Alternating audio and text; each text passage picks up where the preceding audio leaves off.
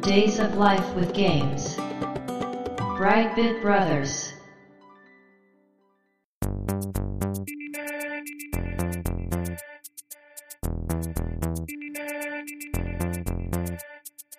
どうも、ワンピー川崎です。どうも、2P 長谷川です。この番組はかつてゲーム少年だったワンピー川崎と 2P 長谷川の二人がゲームにまつわる様々な話題で古きを訪ねて新しきを知る番組です。はい。ということで、ブライトビットブラザーズステージ147です。やっていきましょ今回のテーマは、スライムモリモリドラゴンクエスト。う。はい。こちらは長谷川さんがはいいろいろ調べてきてくれてるんですが、これ今回はシリーズですかそうですね。シリーズというよりは第1弾うのんサブタイトル衝撃の尻尾弾の話をしようかなと思います。あ、わかりました。 BB ブロスにしてはかなり新しい2003年おー。発売のゲームですま。あまあ、ときめも4ね、もう紹介しちゃいましたからね。はいそれよりは古い。うん、11月14日に、はいゲームボーイアドバンスのソフトとして、うんスクエア・エニックスからうんうん発売されて、うん開発はですね、はい。当世なんですね。おーほんほんほんほんいろんなね、メーカーの開発をしそているう。。開発会社最大手と言うわんれるね。うんう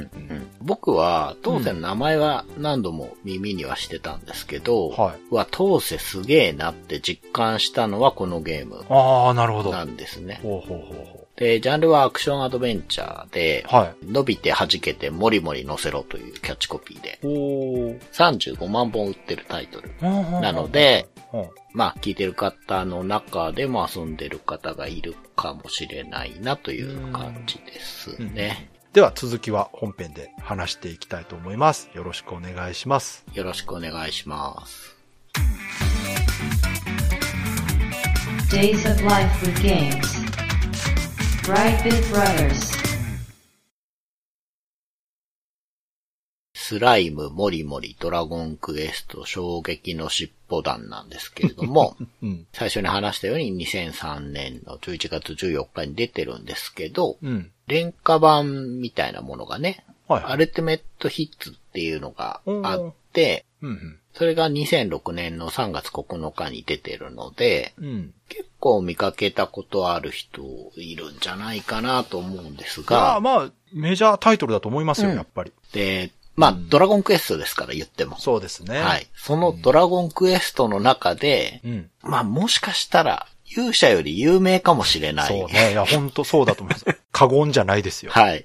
キャラクター、スライムが主人公の。うんうんうん。多分スライムを主人公にしたゲームは、これが初じゃないかな。 これだけかもしれないし。ああ、そうん。うんうんで、ドラゴンクエストっていうのはやっぱり、う。うん。もうね、巨大な IP ですから。そうですね。はい。ロープレだけ作ってたんじゃもったいないやってこなるほとどで、うんうん。いろんなドラクエが生まれるわけですけど、うん言ったらこれはドラクエのゼルダです。ああ、ゼルダなんですね。。はいい。僕はそうだと思っています。や、わかりやすいですうね。んうんうん画面作りはもうゼルダだと思ってください。うんうんうん。真上から見た視点ですね。で、アクションアドベンチャーということなんですけうど、ん。スライムを主人公にしてるっていうこともあるし、うん。まあ GBA っていうハードってこともあって、うん難易度はかなり低いです。ほうほう。とっても遊びやすいゲームだと思います。ただ作り込みはすごくほ凝っていて、う。はいはい。特に僕の好きなドット絵の技術が非常に高い。そうですね。私今回これね、遊んだことないんですけど、うん。まあタイトルは知ってました。はい。で、画面も知ってましたけど、非常にグラフィックは可愛らしいし、綺麗ですね。はい。とっ美しいと思ていまもす。綺麗で、うん。まあ、処理落ちするぐらい、 ああ、そうなんですか。処理落ちしますね、このゲームは。あー珍しいですね。ゲームボーイアドバンスでしょ、だっうて。ん、そうなんですようん。結構、まあ、それはね、難易度が低いとか、うん子供向けなのかなっていうところもあって、うん、うん、うん。ちょっと処理落ちは目をつぶってもらって、うん。なんていうかこう、ダイナミックさとか、うーん。迫力の方を優先させてるんだと思うんですけど。うんなるほどうん。とにかくね、本当に作り込まれていると思います。でストーリーはですね、はい。ある晩、スラバッカ島のスーランの町が尻尾団の襲撃を受けうん。建物などは破壊され、町のスライムたちがさらわれてしまった。おう。昼間、黙って家から持ち出した変化の杖で遊んでいた罰として、一晩中モモンジャの姿でいた主人公はほうほ、うスライムと認識されず一人無事だった。はあはあはあ。彼は。は、さらわれた仲間たちを助け出すため、のっけの森に行くことに、っていうんうんううんうん。お話なあんで、す、もう完全にスライムの国の話なんです。そうです。スラバッカ島っていうのはスライムだけの島ってそういうことか。感じですね。はあまはああ他にもいるんだけど、うんうんうんうんうん。まあ、いわゆる人間キャラは出てきません。このゲームは。うんスライムとモモンジャたちの対決なんですけへど、ーすごいとこに絞りましたね。すごいんですよね。スライムとモモンジ ャか。すげえな。ただね、あのー他のモンスターも出てきたりはします。キメラとか、うんガメゴンとか、ゴーレムとか、いろんなのが出てくるんですけど、ん尻尾弾なので何して、うん。みんな尻尾がついてます。えモどういうこモとンジャの尻尾がくっついてるんですよ。うーん。うん。それが尻尾弾なんですね。あ、そういうグループってことそう、グループ。うーん。軍団ってことです。うんうんうん。まあ、基本的にはモモンジャの軍団なんですよ。はあ、はあはあ、で、尻尾が多いほどうん。階級が高いんですよ。あらどっかで聞いたことあります。っていう、まあ、設定で。 うん。で、その尻尾団にですね、うん。まあ、モモンジャの軍団に、うん。スライムが全員さらわれちゃうんです、自分以外がね。ほうほうほで、まあ、地位が崩壊してしまって、う。うん。さらわれた匹数100ということでえ、 100匹のスライムを助けるのが目的になっえー、すごい。なんか、こう、久々に100っていう数字を聞きました ね。アトランティスの謎とかはいはい、そう頭です脳戦艦ガル以来。そうか、そうか。そう。100の回でも出せたゲームだったのかもしれない。ほんまですよ。うん。そうなんですよ。そこら辺もね、すごくわかりやすい目ね標うんうんなんですけれども。で、なんせ主人公がスライムなので、はいこれでアクションをやるっていうところでもう癖があります。個性があります。はい。で、そのね、ドラクエ界最弱うん。であろうスライムなんですけそうど、ですねしかも主人公は、うん。普通のスライムなんですよ。いろんなスライムがいます。ホイミスライムだったり、うんうん。本当にスライムつむりとか、なるほどもう本当プチスライムとか、スライムも今やいっぱいいるんですよね。いますねこのうん2003年の時点でもうんめ100っちゃ匹いますよ分ねはいるんですよ。すごいな。そんなにいんのだから、まあ、被ってるのもいますけど、うんうん。とにかくいっぱいいるんだけど、本当にみんなのイメージする水色のザ・スライムが主人公なので、できることといえば、うん。ジャンプすることとうん。体当たりです。おーで、全8面でドラクエのゼルダって言ったんですけど、まあ、見下ろし型の画面で、十字ボタンで移動します。スライムがうんぴょこぴょこ移動してって、A ボタンを押すとジャンプするんで、はい。まあ、拡大されるというか、ふわーっと浮くんですけどね。うん。で、ここにもちょっと癖があって、うん飛んでる最中に長押しすると、少しこう、スライム自体が平べったくなってですね、はあ、はホバリングするんですよ。少しふわふわっと、あ、へえ。着地がちょっと遅くなるというか、ちょっと飛距離が伸びる二段ジャンプみたいな感じ二段ジャンプまではいかない。ううんん。っていうのができまして、で、A ボタンをジャンプしてない状態で押したまま、うん。十字ボタンで体を引っ張るというか、うん。言葉で言うのが難しいんですけど、A ボタンを押しっぱなしにすると、うん。なんとか視点みたいなものができて、うん。それに対して十字ボタンを、例えば画面下側に入れたとします。うん。で、離すとですね、うん画面上にうん。すっ飛んでいくんですね。要はゴムを引っ張ってな、るほど。離して飛ばすみたいな感覚なんですほうほうがほ、だから、なんだろう、この操作感って他であんまないような、モンストじゃないあ、まあそうですね、今風に言えば。のうん。うんまあ、モンスターあれをタッチパネルでやりますけど、うんそれをボタンとレバーでやると。そうです、そうです。うん。うん。なんで、この十字ボタンで体を引っ張って体当たり攻撃っていう。あーそういう操作なんやそうですう。んで、これがね、うん。言葉で言うとうん。伝わりづらいんですが、やってみるとすぐできるんで、うんうん。わかるわかる。かなり直感的にうまく作られてるんだと思なうんんですよ。となくわかるわ。うん、うん。で、この体当たり攻撃が、スラストライクっていう名前がかっこ一いい応ついてるんですかがっ、こいいうんこれだけで終わらなくて、うん。これで敵にドンと体当たりすると、うん。敵が上に吹き飛ぶんですよね。ほうほう。ふわっと浮くんですよ。ああ。で、その浮いてる間に、うん。着地点に行くと、うん。スライムの頭に乗っかります。ほだから着地点に移動させれば自動的にキャッチしてくれるんですね。おー、なるほど。で、これはですね、敵もだし、うん。落ちてるアイテムとか、うん。いろんなもんが乗っけられるんですよ。うーん。 3つまで乗せることができます。うんうん。で、乗っけたまま移動することができます。ほうほう。で、スライム、ぷにゃぷにゃしてる ので、こう、上の奴らも、ふにふに動きながら移動するんですよ。はいはいはいでその様がすごく可愛いし、うんうん。最初の方に何度も言った、こう、本当に凝って作られてるっていうのがそういうところなんですようーね。ん。で、スライムって見た目的には雫だから、うん。手足が生えてるより楽だろうって思いそうなんですけど、そのやっぱりこう、ふにゃふにゃしてるもんだから、うん。それを表現するためのアニメーションパターンっていうのがしっかりスライム全員に用意されていて、そうですね、確かにね。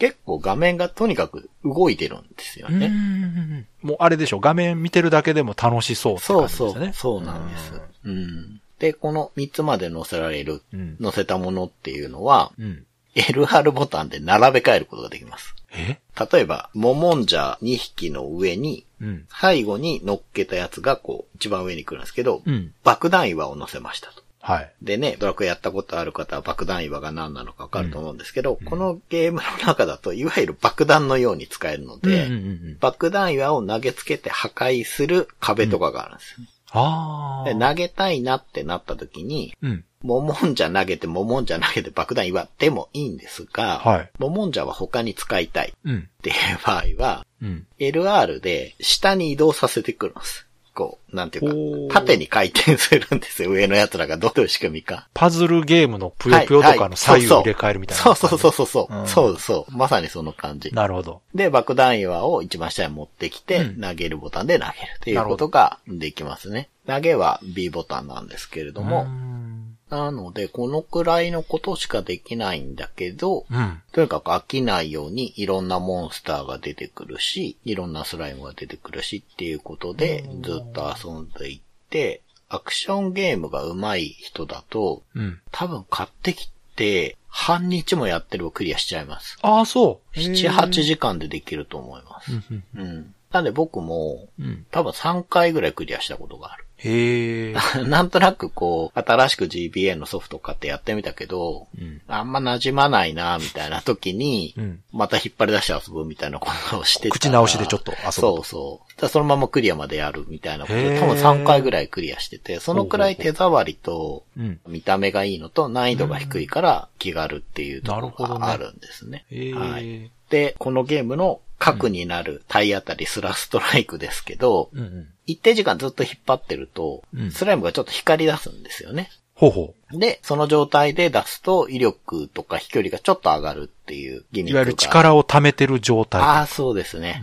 そうです、そうです。っていうのができたり、中盤以降で、スーパースラストライクっていう技を覚え濃たいりな。、 わかりやすい。ドラクエっぽいな。そう。いや、もうほんとそうん。う。で、これでやると壊せる壁とかね。うんで、行動範囲が広がっていくっていうのも、まあ、ちょっとゼルダ味があるというかね。主人公は成長するんですかまあ、ほとんどしないです。あ、じゃあ、ベースのその、基本のアクションだけをこう駆使してうんう、ん進んでいくと。そうです。うんなので、まあちょっと作業的に感じる人もいるかもしれないですけど、うんどっちかというと、こうゲームとしての歯応えを楽しむっていうよりは、うんうん。まあ、ギミックだったり、なるほどねお話だったり、いろんなキャラクターの見た目だったり、演出だったりを楽しむっていうああ、わかるわかる。感じになってますあ。じゃあ、こう、パッと見た、見た目の印象通りのゲームってことですね。あ、そうですね。そこは全然裏切らないですね。ね、なんか見て、あ、可愛い、遊びたいって遊んだらめっちゃ難しいとか、そういうわけじゃないと。ないです。その事故は全然起きてないと思いまあいいす。ですねうん。まあ多分ドラクエ自体がロープレの中でも難しそいうってねいう認識のものじゃわかるわかないるじゃないですか。うんドラクエのゲームで難易度高いってあんまりね、求められてない気しなまいすよですねよ。ね。うんむしろ見た目でね、惹かれた人がやったものに、そうそちゃんと答えて作られてると思うんですよね。難しくすることは多分できるんだと思う。うん、そうですねう。。うん。うん。で、目的はその100匹のスライムを助けることなんですけれども、うんうんうんその救出どうやってやるかっていうと、うんステージ中にですね、宝箱が落ちてて、うんガタガタ動いてるやつがあるんですよ。はいはい。それ中にスライムが閉じ込められてるんですね。へえ。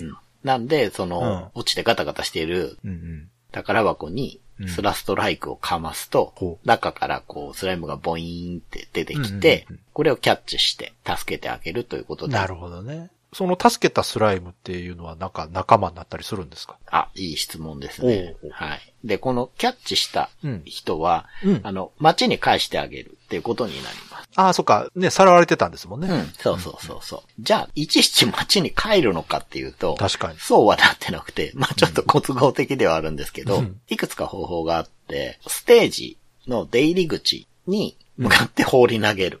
もう勝手に帰ってくれって 面白いっていう方法と、ステージギミックとして、な。うん。トロッコとかイカダとか、風船がくくりつけられた板の台とか、風船台って言うんですけど、はい。とかがあるんですね。はい。で、そこにポイって投げ入れてあげる と自動で帰るとか、可愛いというかドラクエっぽいな、そういうとこうろ。ん、なんですよ。よ。うんうんで、これで街に戻ります。うんあの、イカダとかって、うん。放り投げたんだけど、目測誤ってこぼれ落ちたりするんで、はい。返し損ねちゃうことがあるんですよね。え、大丈夫なんですか、それっ。てなるじゃないですか。うんだから、無事帰還したかどうかのうん。確認として、無事帰還するとですね、うん。お手紙が届きます。えー、何可愛いな、 それ。えーで、一。言こうメッセージがあるんですよ。うんうん。ありがとうな、みたいな。ああ、なるほど。で、ここに、ちょっと攻略のヒントとかも混ぜてあるんですよ。へえ、これがうまい。面白ういんな。、うん。なんですよね。なので、宝箱とかから助けて、うんトロッコとかに乗せて返して、うんしばらくすると、ちゃんと帰ってると手紙が来て、うんっていうことを、こう、ステージの中で繰り返していく。うん。で、それだけじゃなくて、もちろんギミック、壁を壊さなきゃいけないとか、うん敵もうろうろしてるとかっていうのがあるので、こういうのが障害になってくるっていう作りなんですけど、へーこの助けたスライムたちはうん仲間にはならないんですけど、はい。街の復興をしてくれます。ええ楽しそう。うん。そう。はい。そっかそっか。尻尾団が街を破壊していったっていううんことをストーリーの時に言ったと思うんですけど、うんうんそこを直してくれるんですよね。へえ。で、何をどうやったのか知らんから、でっかい鉄球が街にいっぱい落ち てるんですよ。どういう ことやで、それに、うご丁寧に 5ST とか書いてあるんですよね。ん。で、この単位何かっていうと、うん。スラトンって言うんですけ ど、うん。いいですね。そういうことか。そういうこ5とスラトンだったら、はいスライム5人で押してどけれるよってことなんいでいす。ですね。わかりやすいな。はい。あなので、スライムを5匹ね、うん。救出したら、うんそこはのけられて、うん街の中で行ける範囲が広がったりとなるほか、壊れた建物が治ったりとかするんですね。そういうことか。はい。あ仲間にはならないんですけど、うん街を復興してくれて、で、その中にーうん。必要な資材を欲しがるスライムとかいるんですうよんうね。んうん。で、これが、 まあ本当爆弾はくれってやつもいたような気がするけど、木材とか、そういうのも落ちてるので、うんだからそれもね、頭に乗っけて、イカダに投げ込んで、街に送ってあげるへとえかしていく。そんな要素もあるんや。はい、ありますあります。う。うんん。こういうことをこう、街でやっていくんですけど、うん。面白いのがですね、 敵のモモンじゃじゃあトロッコ投げ込むかってやるじゃないですか。はいはい。街に行っちゃうんですよ。あら。で、どうなるかっていうと、うん。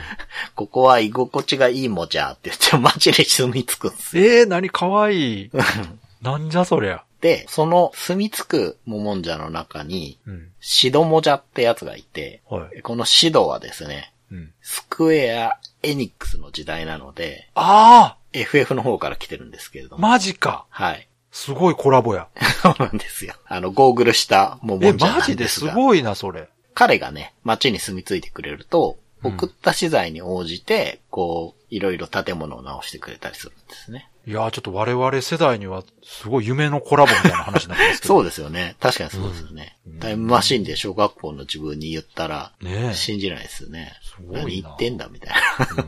なんで、うん。そうやって街を復興させたり、特定のスライムを救出してあげて、うんミニゲームを増やしたりっていうことがあります。なるほど。まあ、それやらなきゃゲームクリアできないかってこともないんですけど、うんうんまあ、進めていくと、もう、ほぼ自動的にそういう風になっていくというかねうん。取りこぼしがあったとしても最低限の復興は多分する仕組みになってると思うんですけど、うんうんうんうんうんうんなんで、徐々にいける範囲が広がっていくという。なるほどね。その、助け出すことがちゃんとこう、モチベーションにつながってるんですね。うんその街が復興していくと。そうです見た目的にも変わっていくわけですもんね。だからはい。うん。なんで、資材を見つけたりとか、うん。助けるために、ステージの中をこう、うろうろしたいんですよ。うんうんうん。なんですけど、これ、制限時間っていうのが設けられてましへて、え。ご丁寧に残り10秒だったと思うんですけど、なると、うん。画面の左上にカウントダウンが出てきてですね、うん。ゼロになると、タイムオーバーってなって、うん。なんかね、キメラの軍団みたいのが襲ってきて、うん。これもう自動のアニメーションなんで絶対勝てないんですけど、うんうん。そいつらが来て、強制的に街に戻されるんじゃなかったかな。ああ、そうなんや。じゃあもう、うんその探索しまくるってことはできないですね。う。そうです、そうです。あそこには一応、こう、緊張感を持たせているー確かにね、それできると、ちょっとバランス崩れてしまいそうですもんね。確かにね。うんそうですね。うん。なので、うん。まあ、一応時間内にいろいろ探して、うん。スライムを助け出してあげて、うん資材も送って、ステージの最後にいるボス倒して、次に行くっていうことを、まあ、8面分繰り返す。なるほどな感。じですねう。。うんん。最後の方に行くと、さすがに難易度上がるんですけど、うん。もう一面のボスとか、まあ、かなり簡単に作ってあるんで、うん。すいすい遊べると思いますね、うんこのゲームはね。うん。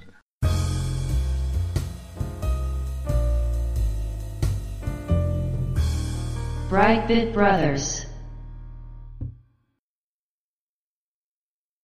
あの、街とかで会話とかはするんですかあ、しますね。あのあ、じゃあ普通に我々がわかる言葉で会話してるんですかあ、してます、してます。うんうんうんで、あの、語尾が、なんか個性があるタイプ。 ああ、はいはい。スラリンとか ね。はいはいはい。はいはい、そういうことか。うん。なので、うん。本当に一つ目の岩石みたいな スライムとかも、大工のスライムがそんなデザインじゃなかったかな。なんか色ですよ。で本当ね、長老みたいのとかもいますし、キングスライムとかもいたかな。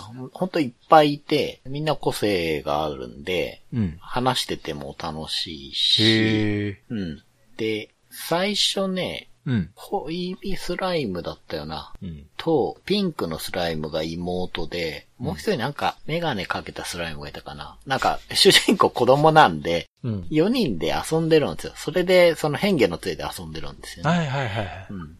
で、最後の最後の100匹目が確か妹のスラミだったような気がする。 するですよね。楽しそうやなう。ん。そうですね。だから、ちょっとポッドキャストで言うのはね、難しいんですけど、本当にこう、アニメーションがかなり凝ってて、このゲームは。で、スライムにしても、うん。まあ、ゴーレムとか、キメラとか、ガメゴンとか、その、出てくるね、おなじみのモンスタはーい。にしても、ちょっとディフォルメかけたデザインにしてるんですよ。だからリデザインちょっとしてるんですよ。うんでその具合がすごい上手くて、ああ、なるほどね。デザインは金子治先生っていうあの、はい。漫画家の方なんですけど、ああ、そうなんですか。はい。で、この方は、うん。まあゲーム、特にロープレとかにこうゆかりがある方というか、うん。ドラクエ5の説明書の挿絵の担当とかしてて、へえ。ゲームの攻略本のイラストとかをいっぱい描いてる方。ああ、そういうこと。じゃあなんですね我々結構目にしてるってことそうでです、そうです、そうです。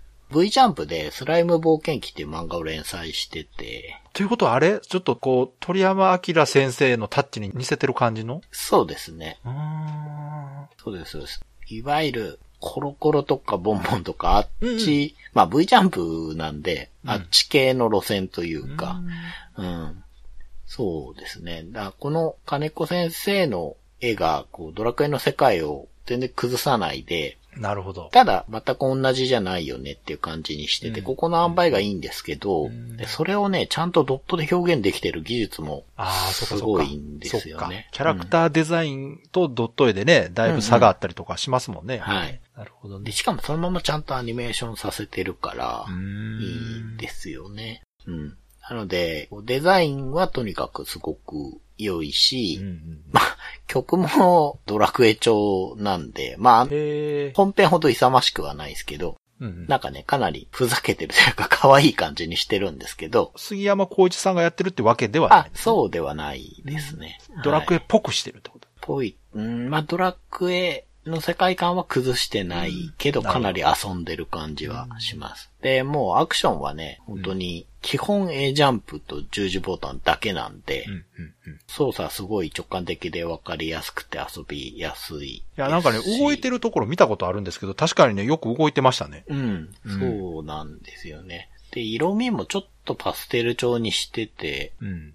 そうそうそう。色味ね、かなり淡い感じですよそね。うですよね。うん。うんもともとのそのドラクエって結構こう原色うん強めみたいなうんうんイメージありますけど、うん。そこはだいぶアレンジしてますね。うん。そうなんですよね。だから、そういう可愛らしいというか、うん。イラストを敵対する世界観はちゃんと楽しめるし、うん。これって長谷川さん当時遊んでたんですか。ああ、結構出てすぐ買った覚えがありますね。うんん。買った時はその、どういう内容か知ってて買ったんですかいや、ゲームをそこまで理解してたわけじゃないけうど、ん。雑誌とかで見て、うんこれドットのあレベルがすごやいっぱそこ高ねいぞと。やっぱこう見た目、グラフィックで気そうになってそうと。そうそうはあはあうん。そうなんですよね。僕は GBA っていうハードがすごい好きですけど、やっぱりドット絵が好きだからっていうのわもあかって。るわかる。そうですよねう。ん。で、あの当時は GBA って 3D のレンダリングしたドットとちゃんと打ってるドットのゲームが混在してるハそードうで。ですね、そうですね。うんはいはいただ、ハードパワーとしてはスーファミより強いぐらいなので、はい。うん。ちゃんと手でね、技術のある人がうん打ってるやつは、すごいクオリティが高くなるんですようん。うね。んそれは当然そうですようね。ん。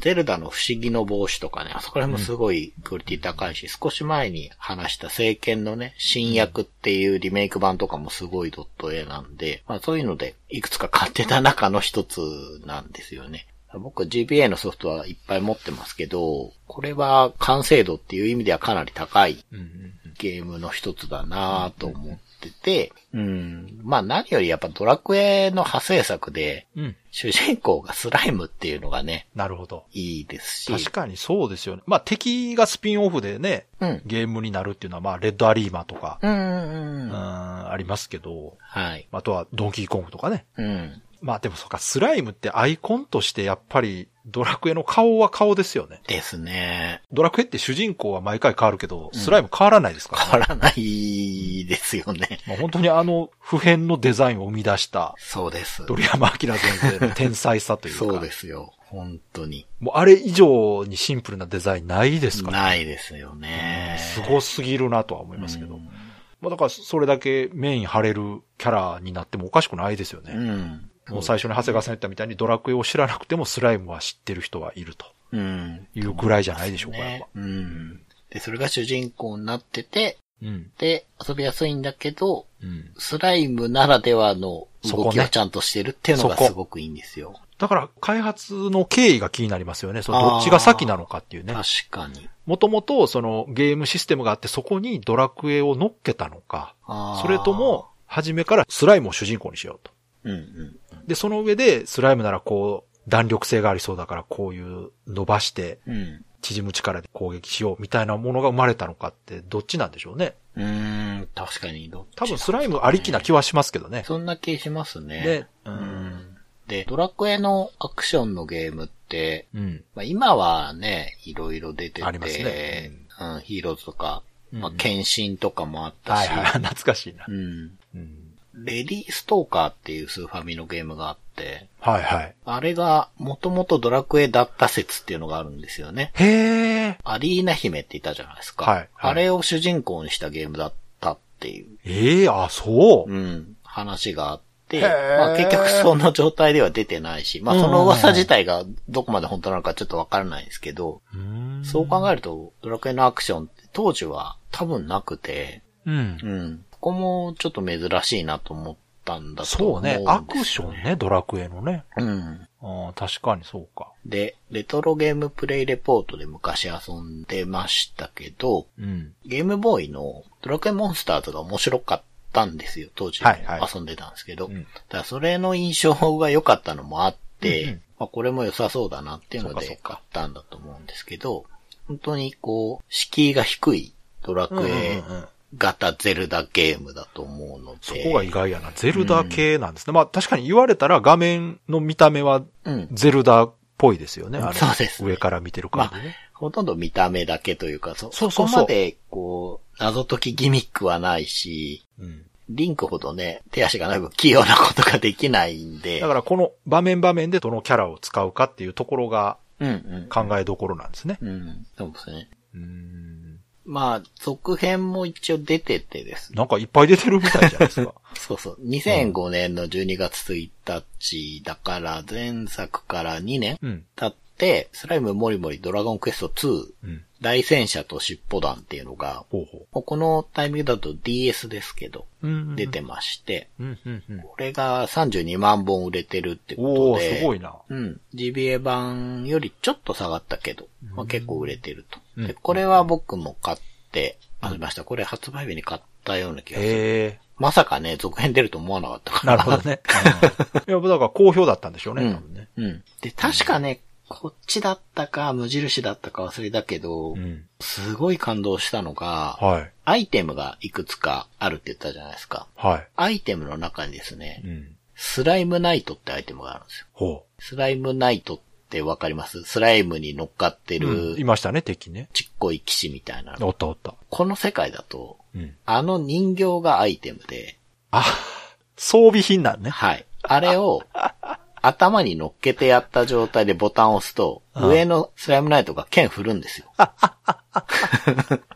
へえ。それがすごい嬉しくて、わ、スライムナイトになれるじゃんあって思って。面白いね。あくまでも主体はスライムなんや。そうなんです。そうなんでなるほどね。すで、当時から、うん。スライムナイト何なんだって僕は思ってたんです確かにね。よ。で これ、なんだこれって思ってたから、うん。結構このスライムモリモリの中でのスライムナイトの解釈が好きで、なるほどな。あくまでも操ってんのはスライムの方ですっていう。そうか、そうかう。んあ、それは面白いな、確かに。 まあだから、これ遊んだ人しか多分 この解釈知らないと思うんですけど、っていうのがいや、、でも、徹底してますね。その、うんメインはあくまでもスライムであると。ううん。ん、確か2だったような気がするけどへー、はい、こういうの出てきて、で、副題が大戦車と尻尾団っていうことになって、まだ尻尾団と戦ってるんですけど、うんうんうん大戦車っていうのは大きい戦車ってことで、うんうんうんスライムの形した戦車みたいのがええ出てきて、確かなんか街づくりみたいに資材ポンポン投げ込むと、弾作って撃つみたいな、その、あー戦闘用のミニゲームみたいのがあるんだけど、うんうんうんで、この戦車の名前が勇ましい車って書いて勇者って言うんですよ。へえ。 面白いな。いろいろこう、メタなネタが入ってそうる。そうそう、やってるんですよね。うんなんか、メタルスライムとか出てくるんですかあ、出ますね。はぐれメタルとかうん、いたと思いますよ。なんか、特別強いとかあるんですかいや、それはなかったな。 素早いとか。そういうのは特になかったです。あくまでも主人公はずっと主人公のままなんで。じゃあ、その100種類の中の1体という扱いなんですね。そうそうそう。街で何かやってるだけでしかないといえばそうええなんです絶けど対普。通のスライムよりメタルスライムと か、はぐれメタルの方がめちゃくちゃ強そうですけどね。そうですね。う。うんん。で、2011年の11月2日に、うん。スライムモリモリドラゴンクエスト3、うん大海賊と尻尾団っていうのが出てるんですけど、ほうほ前作から6年か。う。あ、結構空いてるな。そうですね、3DS に。ああ、そっか、ハードが変わったからねなりました。うんで、これ、実は買ったんですけど、うん割と 3D の要素が入ってきちゃってて、うんなるほど。うん。DS 版はまだ全然 2D だったんですけど、そりゃそうですよね。3DS ですからそうなんね で。ありましたね、当時。3D になんかいろいろ合わせて作られたゲームがうね。ん、なんで、ちょっとそれでね、まあ結わか局る序盤ちょっといじっただけでしわかかるわなかいるんですよね。うん、僕はやっぱりドット絵に惹かれて買ったので。そっかそっか。あ、じゃあその時もキャラはポリゴンになってたんですかいや、確か、海賊船とかだけだったかな。あ、そっか。オブジェクトが 3D になってうる。ん。うんまあ、前も言ったんですけど、そのやっぱりこう、画面の中での解像度の差があるのが好きじゃな わかいるわのかるで。うん馴染んでないね。 そうそうそううんなんか浮ねいてしまってるというかまあやっぱ 3DS ぐらいのパワーだとね、んなんかそこまでできないんで、まあね、解像度そんな高くないですからね、んそもそも。わかんないです。遊んだらゲームとしては面白いと思う。うん多分安定して面白いんで、このシリーズ、まあそうでしょうね。ね、シリーズ続いてますからね。この3作ですね、以降は出てなくて、あー多そう分この先も出ないんじゃないかなと思うけど。やっぱり据え置き機のゲームというよりは、こう、携帯ゲーム機のゲームって感じしまそすうね。ですね。でもスイッチやったら全然ありそうな気するけどな。うん。それこそま、あなんかマルチプレイでスライムもりもりパーティーゲームとかやったらああ、なんかね、軽めのやつは出るかもしれないですけどねね、。マリオパーティーみたいなね、スライムパーティーみたいなゲーム出たらうん面白そうやけど。うんそうですね。うん最終的にでも 3DS が15万本だったらしあーいので、ちょっとそこそもっかネックなのかもしれない。。ちょっと間でも空きすぎてますよねそうですね。 6年やもんな。 まあ出るんだって思っちゃったけど、正直。その、前作遊んでくれた人に売るつもりがないのならもうガラッと変えた方が良かったかもしれないですね。うんもしかしたらうね。ん。うんそうですね。やっぱりこう、ハードとマッチしてたんじゃないですかね。アドバンスで遊ぶのにちょうどいいゲームっていう感じだったんじゃないですか。そうですね。うん。僕にとっても、やっぱりアドバンスの中のすごくお気に入りのタイトうんうんうルんの一つということで、うんで、まあ、アドバンスのタイトル、一本で話すの初めてかもしれあなーいそうですねですね。昔、ドラゴンボールのゲームの 時に、あの GBA のドラゴンボールの話し懐かしいてな。、うん。あれもね、すごいよくできてるんで、そっか、アドバンスのタイトルって話したことなかったでしたっけそうですね。ないか。ないような。ねえ長谷川さんがめっちゃ好きやから、 もっと話してもいいのに。そうなんですよ。うんどっかのタイミングで話そうと思ったんだけど、いっぱい集めてんのに、だって。そうですね。うん。まあ、中でもこう、GBA の中なでるほどもこれ、本当おすすめなので、で、昔ね、ドラゴンボールのゲームの時に話したドラゴンボールもうんめっちゃおすすめで、しかも500円ぐらいで買って安いですよって言ってたんですけど、 500円うん。今ね、全然高くなっちゃって、あれ。あら。うん。まあ、再評価されてるのか、GBA 自体が、いやなーんか値段上がってんのか。なんかね、今、この間もニュースになってましたけど、うん。レトロゲーム高騰してるらしいですよ、やっあやっぱり。ぱ。うん。うん。結構コレクションする人が多くなってるらしくて、うんで、そういう人が増えてくると、うんまあそういう人に売るために買う人が出てくるということがやっぱ起きてるっぽいです。そうですよね。うん、だから純粋に欲しい人が買ってるならいいんですけどね、うん。えーそこに付け込んでくる輩が出てくるというのは本当に邪魔ですよね。そうですね。うん。もう関わらないで欲しいですよね。好きな人らだけでほっといてくれたらいい のに。うん。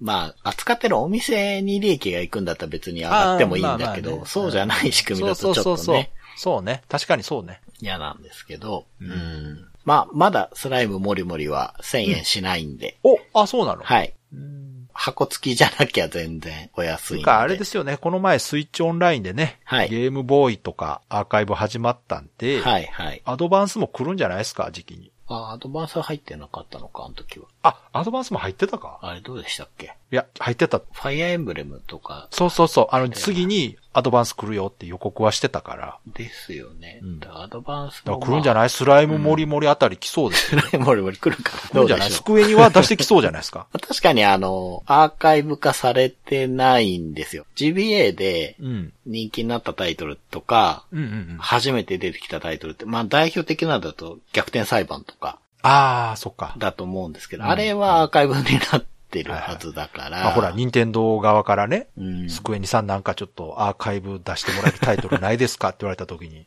まあ出しやすそうじゃないですかそう、スライムもりもりはちょうどいいような気 ねがしあますあ、いや、これ行きましょうよ。で、うん多分今のスイッチの解像度でも耐えうるグラフィックなんじゃないですかあの感じ。う。そうですね。うん。綺麗だから、まあ、いいんじゃないかなと思いますけど、ねこの前の任天堂ダイレクトでもう、新作タイトルよりも話題になって たね。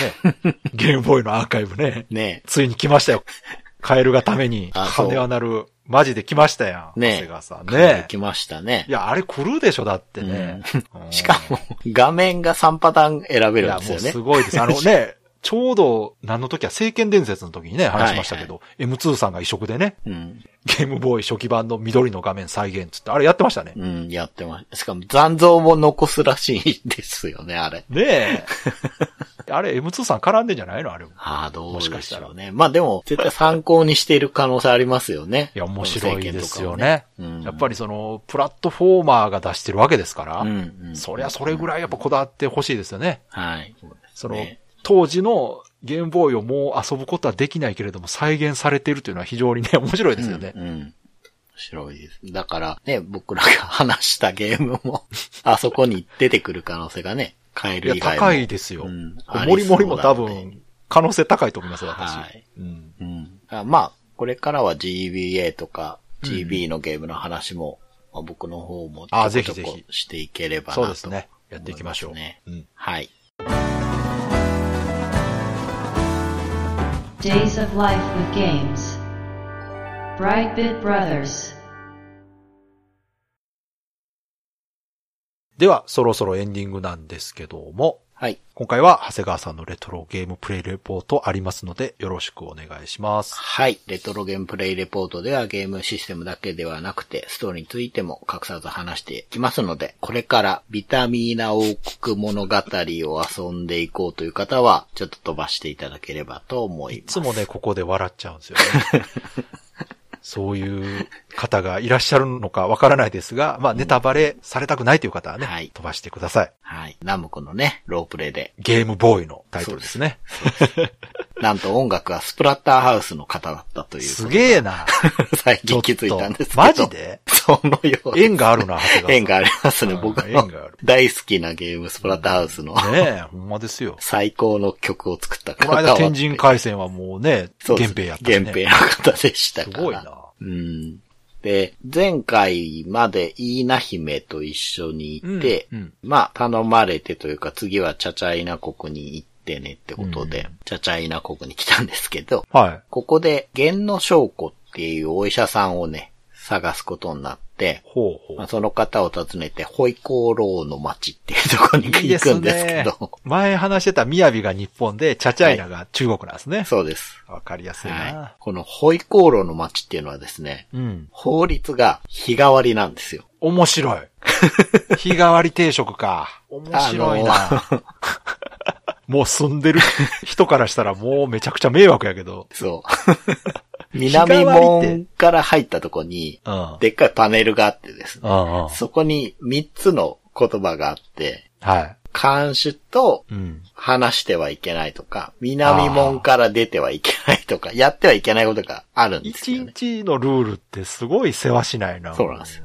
で、スロットみたいので 変わるんですよ、法律がね。うんそのパネルがうん変わっていくので、で、最初入っていくと、そこで法律がこうだってあって、うんえ、そうなんだって思っていくと、後ろでね、法律違反した人がしょっぴかれていくんですよ。へえ。でそんなの知らねえよみたいなこと言ってて、それはそうですよ、日替わりだから。そらそうや、ほんまに。うん北門から出ちゃいけないとか、迷惑な国やな。うんうん武器屋に入っちゃいけないとか で、へえ。何かで引っかかると投獄されちゃうんですね。毎朝起きるたびに確認せんとね、法律そをうね。です、そうです。うん。で、源の将校さんもですね、うんどうも牢に入れられちゃったらしくて、ああ、そっかそっか。そら入れられるわなう。ん。じゃあ、聞かなきゃってなるんですけど、その時の法律が、監視と話してはならないなんですよね。あらなので、間の悪い話。このスロットマシーンを警備している人に、うんお金払ったかななんか話したかなんあーなかるしほどて、ねこはいのはいスロットマシーンを動かしてです賄ね、賂ね監視と話してはいけないじゃない状態 に、なるほどね。ボタンを法律を変えてしまうと操作して法律を変えてですねう。ん。監視に情報をもらうとですね、もうすでに別のところに移送されたよと。ああ、うんで、途中でですね、芍薬っていうあの、娘さんに会うんですよ。いいですね。名前がいちいちいいな。で、そこでね、うん。は芍薬ちゃんと話してると、い。芸能小学校の弟子だと思うんだけど、うん若者がパーッと来て、うん春巻っていう登山家なんですけど、うなんか僕の登山グッズだったら、うん牢に入れるから、みたいなことえ言って、どういうこと なんか助けに行っちゃうんですよね。えで、竜の監獄っていうとこに投獄されちゃってて、ー。うん。で、まあ、しょうがないってことで、芍薬ちゃんと一緒に助けに行くんですけれども、うんうんその竜の監獄っていうのが、湖の中の島なんですよね。アルカトラズみたいに、うんうもんう、うん。監獄だけがある島すごいな。になってるらしいんですよ脱出不可能なやつ。うん。で、しかもその湖の中に、うん真水竜っていう竜がいて、でこれが強いと。 めちゃくちゃ警備厳重じゃないですか。そうなんですよ。で、これどうにかしなきゃってことで、うん。砂漠のカルビ族に相談すると、黒ペッパーあれば うん倒せるみたいに言うんですけどあらう、んまあ欲しかったらうん、オアシス城にいるチクロ将軍っていうこの添加物の部下ですよね。倒してきてって言われ、チクロってて、添加物 の部下がチクロって、皮肉効いてんな。で、まあこれを倒してくると。うんはいはい。オアシス城行ってね、倒してきて、黒ペッパーをもらって、うん。で、真水流がいる湖に船借りて漕ぎ出して、はい。とバーッと出てくるから、うん。黒ペッパーぶっかけると、うん。めちゃくちゃ弱くなってですね。3ターンぐらいで倒せるんですけど。 すごい弱点なんですね。そう。あの、苦手とかそういうことじゃなくて、もう、毒かってぐらい効くんですね。完全に毒ですねう。ん。すっごい弱体化して余裕の勝利をしてですね。うん。で、まあ、監獄に行くんですけど、はいはい4回層ぐらいあったかな。うんで、 でも敵もちょっと強いのが出てくるんですけどね。うんなんだっけな。豚マンファイターだっけな。 なんかかっこいいやつとか出てくるんですけ ど。うん。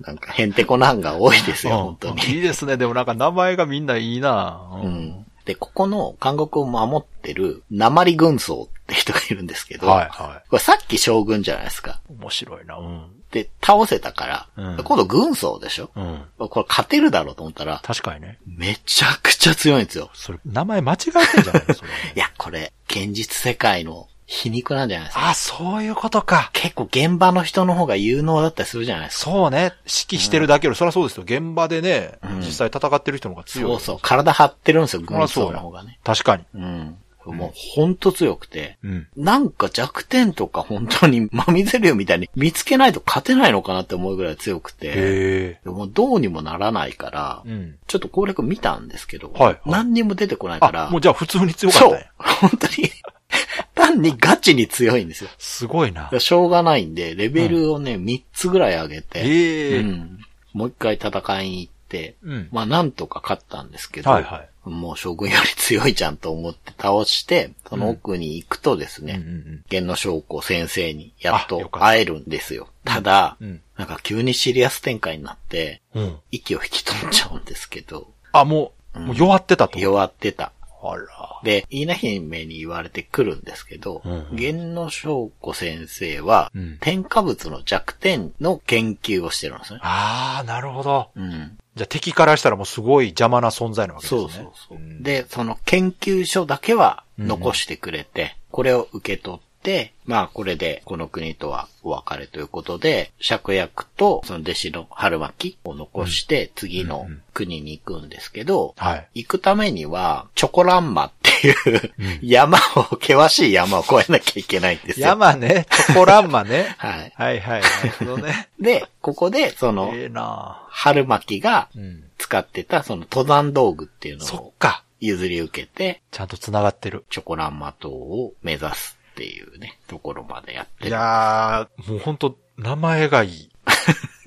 どこに敵の名前いいですね。畜老将軍と、鉛軍曹。ありがと う。いやー、悪そうやし、うん、強そうやな。うん、うんうん。あー、すごいな。ねだから僕は弦の証拠って知らなくて、うん。これなんだろうなと思って調べたら、うん薬草なんですね、これね。ううんん。毒ダミって有名じゃないですか。るほど、なるほで毒ダミ、センブリ、弦の証拠っていうのが三大民間薬って言われてるらしくて。はいはい。うん。だって、芍薬って出てきてましたもんね。ね、そうですね。うん。いや、面白いな。これ、このままいったら、東中仮想とか出てくるんじ ゃない どうだろう。次は、うん。カリー国だったと思いまあすね。インドか、じゃあ。うんうん。そうか、そうか。えー、楽しみ。なんか、名前考えるの楽しいな。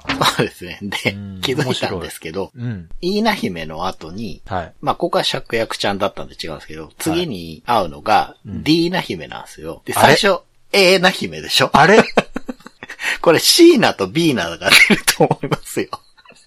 ビタミンですもんね。うん、ビタミーナですもんね。そうです。いいじゃないです か。ね5人っ5人って言ってたかな。ていうことは、A, B, B C, C D, E か。そうです。はいはい。前回イーナ姫、次 D。いいですうね。んですで、ディーナ姫はこの国一番の天才って言われてる人なので、この人に研究所を渡して研究を引き継いでもらうっていう流れだと思います。ビタミーナ王国の国王はなんて名前なんですかあ、国王なんだったかな最初にちょっと出てきただけだかビら。タミン、ビタミーナ。なんでしょうね。ね。うん。またでも最後に多分、王家の人たちとは会うと思うんですよ。集結するんじゃないかなとい思うやんででもす、けど。添加物の最後のラスボスの名前とかなんなんやろそれが天、あ、まあ、あ、そうか。添加物だと思う。添で加も、物とか。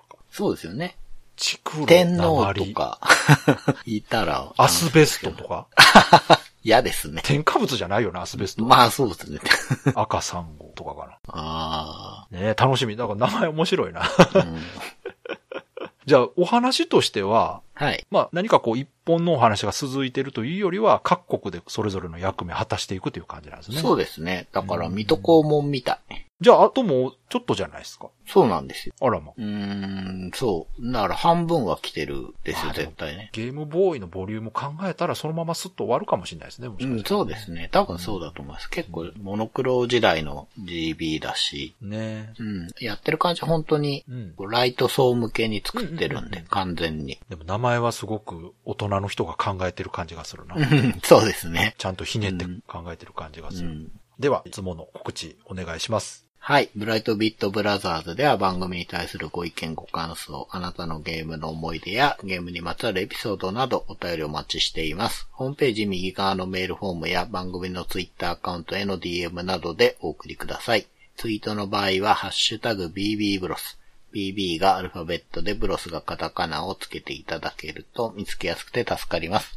よかったら番組ツイッターアカウントフォローしてください。よろしくお願いします。よろしくお願いします。ということで、今回はスライムもりもりドラゴンクエストでした。はい。なんかね、最近携帯ゲームのタイトルが増えてきましたけども、うんはいまだまだ少ない方だと思いますので、うんうんうんまあ、長谷川さん集めてますからいっぱそうですねい。。ぜひお気に入りのゲームあったら紹介してほしいんですが、はい。今回もですね、告知が2つほどあります。はい。 まあ、ここ最近告知というか募集ばっかりしてるんですけうど、ん。まず一つが、思い出のヒロインうん。ということでですね、皆さんのゲームに関する、このヒロイン好きだったなとか、このヒロインムカつくなとかね、うん。可愛かったなとか、そういう思い出やエピソードありましたら、ぜひコメント送っていただけると、僕結構楽しみなんですよね、これ。うん。ステージ149で紹介する予定ですのはいで、募集しております。続いてもう一つ、あなたの好きなステージということでですね、うん。この番組の3周年記念企画としまして、うんステージ150、まあ、まだ今回147ですけど、うんステージ150までの間で、これ時差があるな、だ から。150まで聞かない、コメント送れへんやないかいとか思われるかもしれないですけど、まあまあはいそこはその都度うん更新されて、そっちが面白かったらそっち面白かったって言ってもらえれば、はい。構いませんので、今まで3周年の間に配信したエピソード、ステージの中であなたが好きだったとかね、うん面白かったなというテーマがありましたら、こちらもコメントお便りいただけると、おそらくステージ151あたりで紹介することができるかなと思います。はい。まあこちらもね、一つでもいいですし、たくさんあるならたくさん書いていただいてもいいですし、はい。もう一言でも構いませんのでね、皆さんからのコメントお便り待っております。よろしくお願いしまよろしくお願いします。しばらくね、告知が多くなってしまうんですす。が、うん。 3周年過ぎたらまたね、通常運転に戻ると思います ので。そうですね。まあ、ヒロインのね、うん。募集は前からやろそうう、やろうって言ってたんですよね。これはだいぶ前から考えてたテーマだったんですけど、まあちょうどときメモ4のね、うん。話をした後ならちょうどいいんじゃないかと。うん。まあいうことですけど、でもギャルゲー以外でも全然ね、そうなんそうそう。構いませんので。もう、ほんと昔のゲームでね、うん。ポスターに映ってたここのあ女あ、の子。いいですね。よかったな、みたいなのとか。ね、あと格ゲーとかなんかだったら女キャラとかもいますし。あーそうですよね。ロープレだって何でもあるし、ね、うんスポーツゲームだってあるしな。うんうんうん。レースゲーム、レイブレイコとかでもいいですよ。 ヒロインでしょ。まあそうですね。レイブレイコってあれはオフィシャルじゃなかったんか と、もな。長瀬玲子 か。う、長瀬玲子ですね。でなんかレイブレイコって言われた気がする。なんかそういうふううんな、レイブレイザーのあの出てた女の子やから、レイブレイコって言ってそうですね。そういう人もいたし、そうか、なんか、いましたね、一時なんだっけ、あの、ワープの、飯野圭司さんとこの、た。うん。どのゲームでも、うん。役者的な扱いでなんかキャラクター使う。はいはい。あのね、伊達京子じゃなかっあれそれ、いや、なんか外人の名前。た。あ、そう。あ、伊達京子あるわ。ホリプロに所属するバーチャルアイドル。あー。 96年にね CG で作ったアイドルをはいはい。本当のアイドルとして扱って雑誌広告とかいろんなところで使ってたということで、うんこの辺りが確かナムコのね、うんリッジレーサーとかのあのグラフィックがすごいリアルとかそうですね。で、バーチャルアイドルというのががぜこうんうんう盛り上がった時期だったんですよね確かね、うん覚えてるわなんか当時の私たちでもちょっとえーってなってましたからね。うん。さすがに早すぎんじゃないどういうことだって思ってましたかいらやでね。もね、その傍らね、うん。バーチャファイター1のサラとかパイの写真集、ポートレート集が売れるわけですよ。ああ、そうか。あめちゃくちゃ売れたんですよ、あれ。ねサラ人気あったな。まあ私も買いましたけど、すんごいポリポリのパイとかが載ってる本を買いましたけどね、私も。うん。あの当時。これもうほんま今見たらなんでこれが欲しかったんやろって思うんですけど、あの時は本当にすごかったんですよ、バーチャファイターって。すごい CG っていう感じだったんですよ。まあね、確かに。うん。すごいって思ってまあますということでね、 ちょっとそれましたが、はい。思い出のヒロインと、この番組のあなたの好きなステージはい。よというのを募集しておりますので、コメント、お便りよろしくお願いします。ろしくお願いします。では、今回も最後まで聞いていただいてありがとうございました。ありがとうございました。